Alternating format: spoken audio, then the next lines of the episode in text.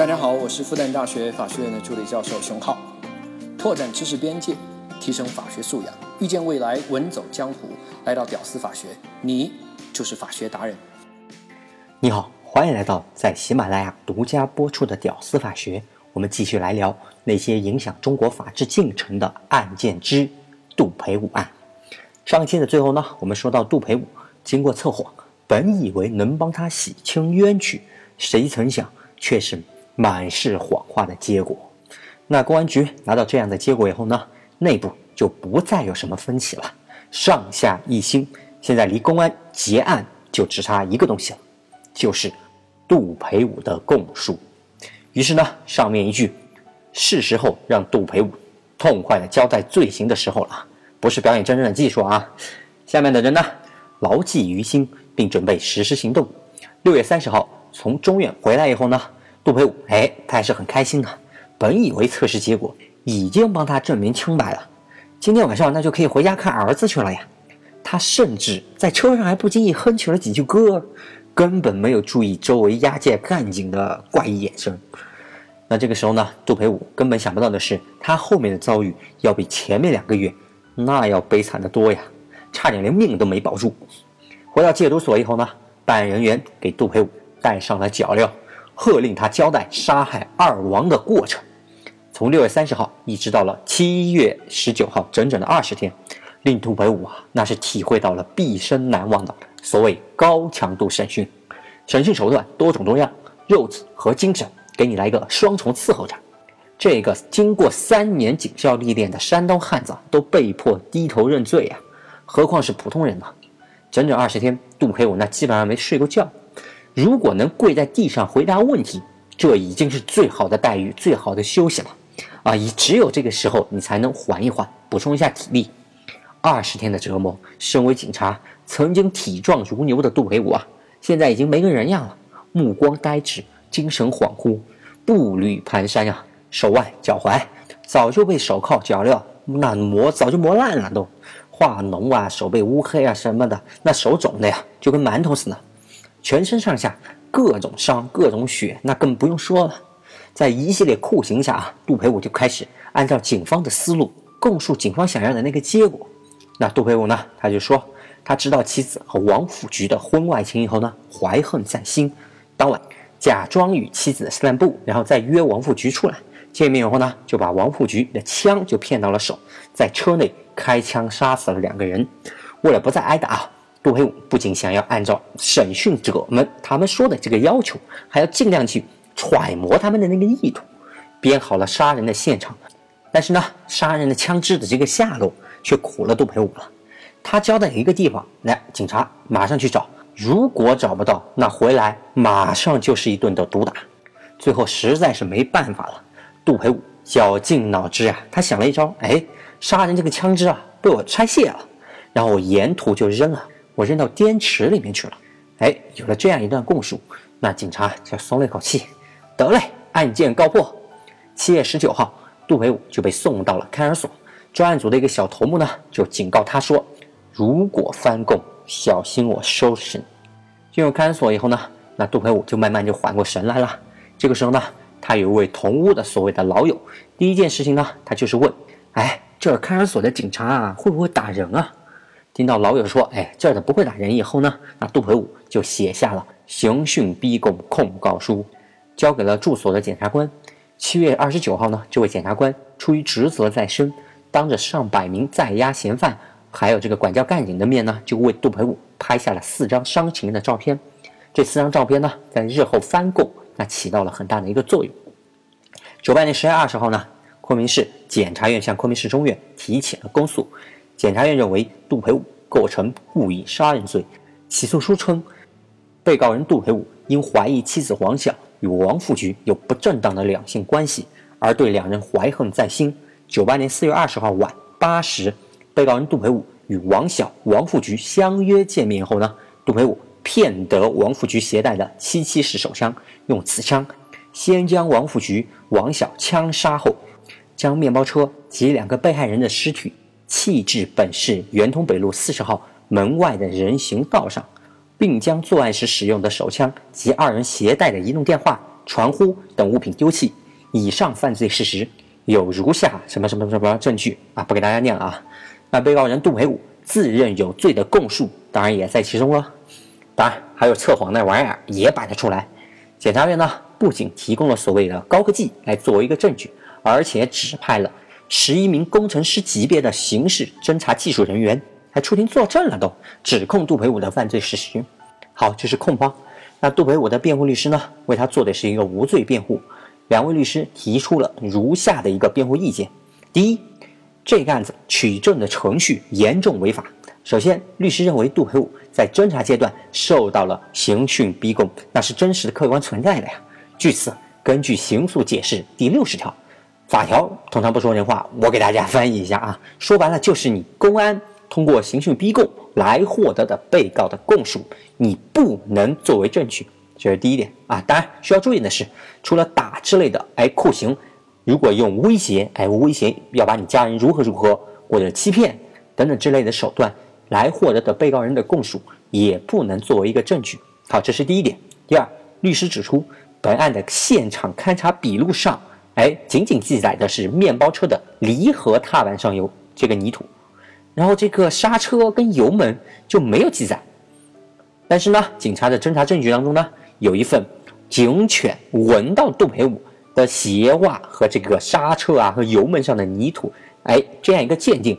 那你取的刹车和油门上的踏板，这是往哪里来的呢？你就没有啊？你这上面现场勘查上就没有啊？这事是有矛盾的。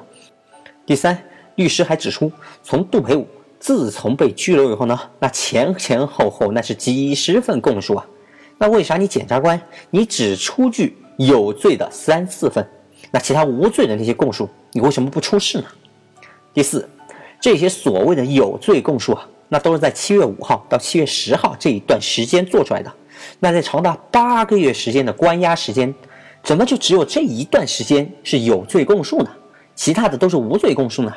那这期间，那杜培武到底是什么样一个精神状态呢？是否有刑讯逼供、诱供或者威胁等等情况存在呢？第五，四份有罪的供述当中呢，杜培武的表述啊，同一犯罪事实相互之间是有矛盾的。如杀人的过程、丢枪的地点、杀人的手段、杀人的时间等等都不一致的，这样的供述岂能采信？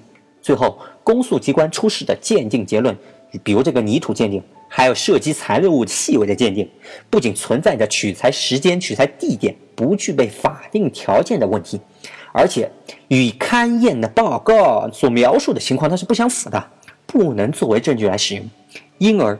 不能据此认定被告人有罪而处以刑罚。另外，勘验鉴定中没有见到证人的签名和盖章，也没有看到被告定罪结论的说明，违反了刑事诉讼法一百零六条的规定。好，第六，没有证据来证明杜培武具备故意杀人的主观动机。在这些方面，律师通过一些证人证实了杜培武与王晓的关系尚好，并不知道。二被害人之间有任何关系？事发的时候是不知道的。杜培武呢，预谋杀人这个可能性啊，那是极其小的。因而认为杜培武犯故意杀人罪，那是缺乏主观要件的，你不能成立。第七，在客观方面呢，没有证据能够证明杜培武实施了故意杀人的行为，尤其是杜培武啊，他没有作案时间啊，公诉机关说不出明确的案发时间。指控杜培武在车内杀人，那不成立的。即使气味鉴定取证程序合法，由于魏源没有与王晓的气味进行一个鉴别，再加上你市公安局两条警犬，你一条狗，你说是一条狗说 no，你两狗之间你都有分歧，你就拿出来做证据，根本没有办法说明杜培武是否上过车。第八，杀人凶器王富菊的七七式手枪，那至今是下落不明啊。这只有两种情况：一是杜培武不如实交代；二是杜培武他根本就不知道枪的去向。公诉机关，你既然当庭说杜培武那过去的交代是老实的，那么就只有另外一种后面的那种可能了：杜培武他没有作案，他不知道枪在哪里嘛。好，这些是辩护律师他的一个辩护词。除了律师呢，杜培武当然也有权利自己辩护了。那杜培武呢，看到律师如此为自己说话，自然也很有了底气，在法庭上呢，当庭就翻了供。坚决不承认杀过人，那些个有罪的供述啊，都是在刑讯逼供情况下做出来的，那是被打的、被逼的没办法了。另外呢，他还当庭展示了他身上的各种清晰可见的伤情，并要求公诉人出示当时住所检察官为他拍摄的那个照片、伤情照片，以证明刑讯逼供的事实的存在。公诉人啊，面露难色啊，只是简单的说了一下当时没有拍照片，但面对事实显然底气不足。面对眼前的窘境，公诉人感到需要休庭补充取证，于是第一次的庭审就到这里宣布休庭。九九年一月十五号，昆明市中院第二次开庭。经过一个月的准备，公诉机关提交了一份补充现场勘验笔录，补足了原来哎没有刹车和油门的泥土的记录。这次开庭，律师又针对了公诉人的一系列的证据和行为，那么做出了一个有理有据的一个辩护。那这次呢，杜培武依然坚持要求公诉人出示住所检察官所拍摄的伤情照片，但这次公诉人却给了一个完全不同的说辞。居然说照片找不到了，这你敢信？简直让人愤慨。见此情景呢，杜培武转而对审判长说：“我还有他们刑讯逼供的证据。”为了在庭审时引起法官的注意，杜培武悄悄地将他遭受刑讯逼供时被打烂的一套衣服藏在了裤子里面，利用冬天穿的衣服多的有利条件，将这个有利的证据带到了法庭。杜培武呢，解开衣服，从裤子里面掏出了一套血迹斑斑的衣服。大声说道：“这就是当时我穿在身上被他们打烂掉的衣服。”所有人呢看着这个血衣都愣住了，这可是很铁的证据啊！但是杜培武本以为这能有力的帮助到自己，可结果是让杜培武和律师瞠目结舌。审判长居然让法警赶紧把这个血衣给收起来，并大声对杜培武说道：“不要再纠缠这些问题，赶紧说你的问题。”杜培武呢很气愤。不顾一切，大声的申辩道：“我没有杀人，我是被严刑逼供情况下我才供述的这些东西。”审判长也火了：“你说你没有杀人，你给我拿出证据来！”办案人员呢一致认为杀害二王非杜培武莫属，律师的辩护呢反而成了无稽之谈。果不其然，昆明市中院的法官认为律师的辩护纯属主观片面的认知，还有推论，根本没有什么充足的证据来予支撑。该辩护意见，本院一律不采纳。对杜培武在法庭上没有杀人的申辩，法官认为纯属狡辩，应予驳斥。九九年二月五日，昆明市中院那么一审判处杜培武故意杀人罪，判处死刑，剥夺政治权利终身。三月一日呢，审判长来到了看守所，极其诡异的一幕出现了。审判长就向杜培武宣判，宣判完以后呢，居然对杜培武说。呃，你现在把枪交出来，我改判你死缓。这杜培武哪里交得出来枪嘛？接过了判决书，眼泪一下子就下来了。死刑最终还是判到了自己的头上。妻子背叛自己，与人偷情，惨遭不测，留下了一个三岁以后没爹没娘的娃呀，都不知道该怎么过。最后再看看自己，受尽了折磨，都不说了，现在还要含冤而去。就这样个极端痛苦当中呢，杜培武在看守所里面写下了遗书。我给你念一下一个受尽屈辱、含冤将死的人写下的遗书吧。四月六号，省高级人民法院来对我进行了一个复核，时间很短。我知道我这个冤案再也没机会说话了。从今天开始，我随时可能离开人世。这到底是为什么？为什么我做鬼也不会放过那些制造冤假错案的人？我到了阴间，我一定要找王晓问一问，到底是谁杀了他们？为什么要我来背这个黑锅？现在，哎，其实我最放心不下的还是瑞瑞，这么小就成了孤儿，他太可怜了。而且我的冤案，不还不知道会对他以后的成长产生什么影响呢？在我死后，请父母把我的骨灰带回山东老家，葬在爷爷奶奶的坟旁吧。在我被冤死之后呢，我想把自己的肾脏给卖掉，把钱留给瑞瑞。本来呢，我想把眼角膜也卖了吧，但我又想到我要留着我的眼睛，在阴间我要睁眼看清楚，我要看到我的冤案澄清。我始终坚信，是冤案总会查清的，只要天地还有公理，即使活着看不到冤案昭雪，死后天地也会还我一个公道的。我一个无辜的家庭。一半毁在了罪犯的手里，一半毁在了司法腐败的手里啊！蒙冤之后，却要把洗脱罪名的希望寄托在真凶的身上，这是多么的可悲呀！此时呢，杜培武已经感觉不到任何的希望，但他还是不服，以没有杀人、公安刑讯逼供、事实不清、证据不足为由，向云南省高级人民法院提出了上诉。省高院呢，他知道这个烫手的山芋早晚会来到自己的手上呢。对于这种两名警察被枪杀的重大案件，通常维持原判是对高院最好的一个做法。但这个案子刑讯逼供等问题上确实存在问题。经过反复的纠结，高院最终还是将杜培武他这个刑法降了一档，变成了死缓两年。杜培武呢也算留住了一条命，但这个杀人犯的帽子那可是一辈子都要戴着的。九九年十二月八号，杜培武被送到了关押重刑犯的云南省第一监狱服刑。杜培武想到啊要在这里度过余生，心灰意冷。他在留给亲人的遗书里面呢，他说道：“他的家庭。”被真正的犯罪分子给毁掉了。他还说，他的冤情只有等到真正的犯罪分子落网以后才能洗清。杜维武呢，不知道是幸运还是不幸，他的预言在两年以后竟然真的实现了。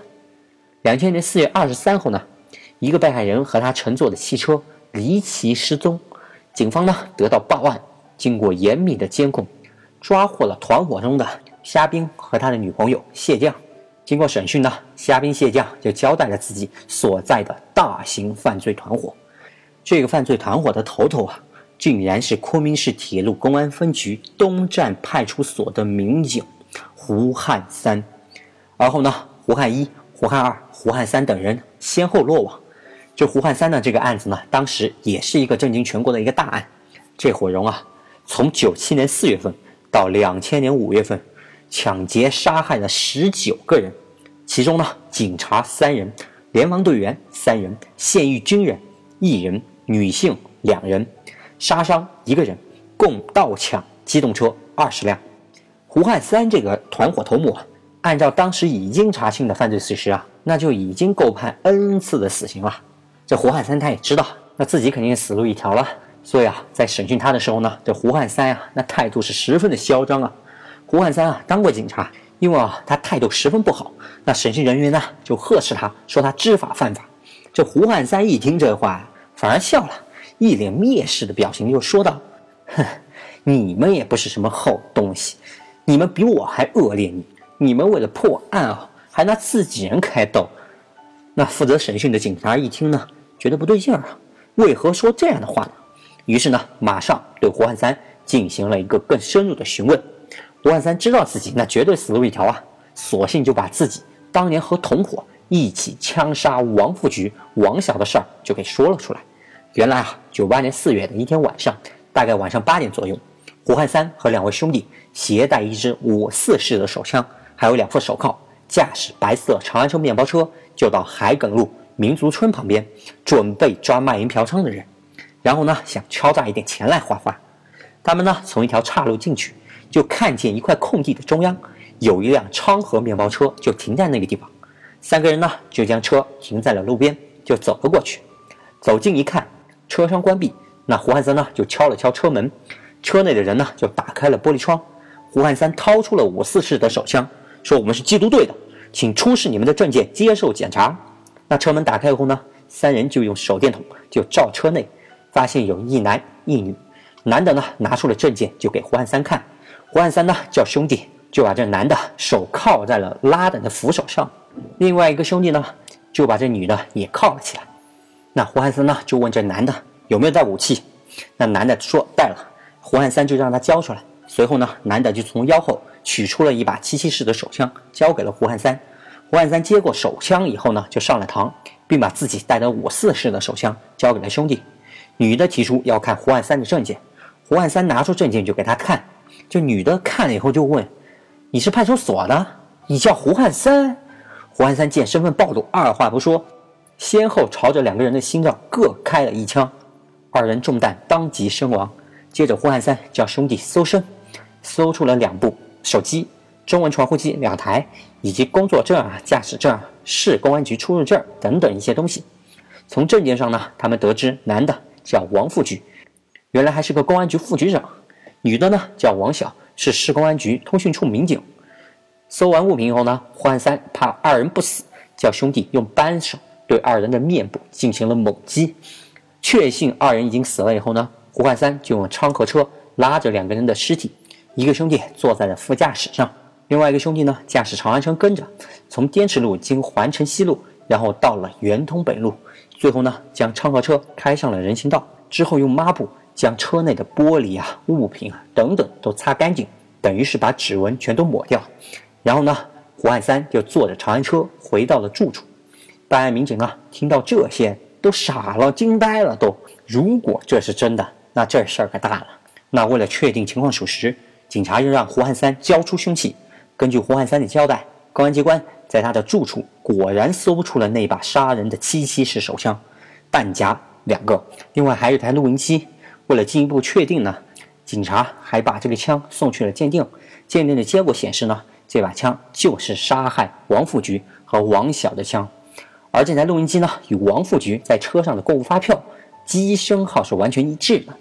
到这里，杀害王富局、王晓的凶手确认就是胡汉三等三人。公安机关这边确认以后呢，法院这边不敢耽搁，省高院赶紧接着就下达了再审的判决，宣告杜培武无罪。宣判那天啊，辩护律师被请到了监狱里面。去给杜培武做做工作，那律师说呢，他也没什么反常的情绪，只是在默默的流泪而已。杜培武呢，在日记当中写道：“爸爸曾在法庭上告诉我要相信法律，事实上，我自始至终我对法律都是相信的。但是，执行法律的某些腐败分子，也就是那些用暴力制造冤案的人，我无法相信。”两千年七月十一日呢，昆明市公安局下发文件，恢复了杜培武。于两千年三月七日被开除了公职，同时呢，杜培武的党籍、工资、福利待遇也得到了恢复。但他度过的二十六个月非人时光，和经历的从无辜民警到死刑罪犯的心理痛苦和煎熬，这种心理创伤是没有办法恢复的。一年后，零一年的八月三日，昆明市五华区人民法院以刑讯逼供罪一审分别判处了昆明市公安局刑侦支队原政委。判处了有期徒刑一年，缓刑一年；队长判处了一年零六个月，缓刑两年。多年以后，杜培武拿出王晓的照片，别人问他恨他吗？他说恨不起来。有时候啊，他会独自到王晓的墓前坐一会儿，给他说说孩子上的事情，告诉他凶手已经抓到了。他想，他是能听到的。好了，案子说完了，一个比戏剧还要精彩的案子。感谢你听到最后，能听到最后的都是真爱。我是知心，我们下期再见。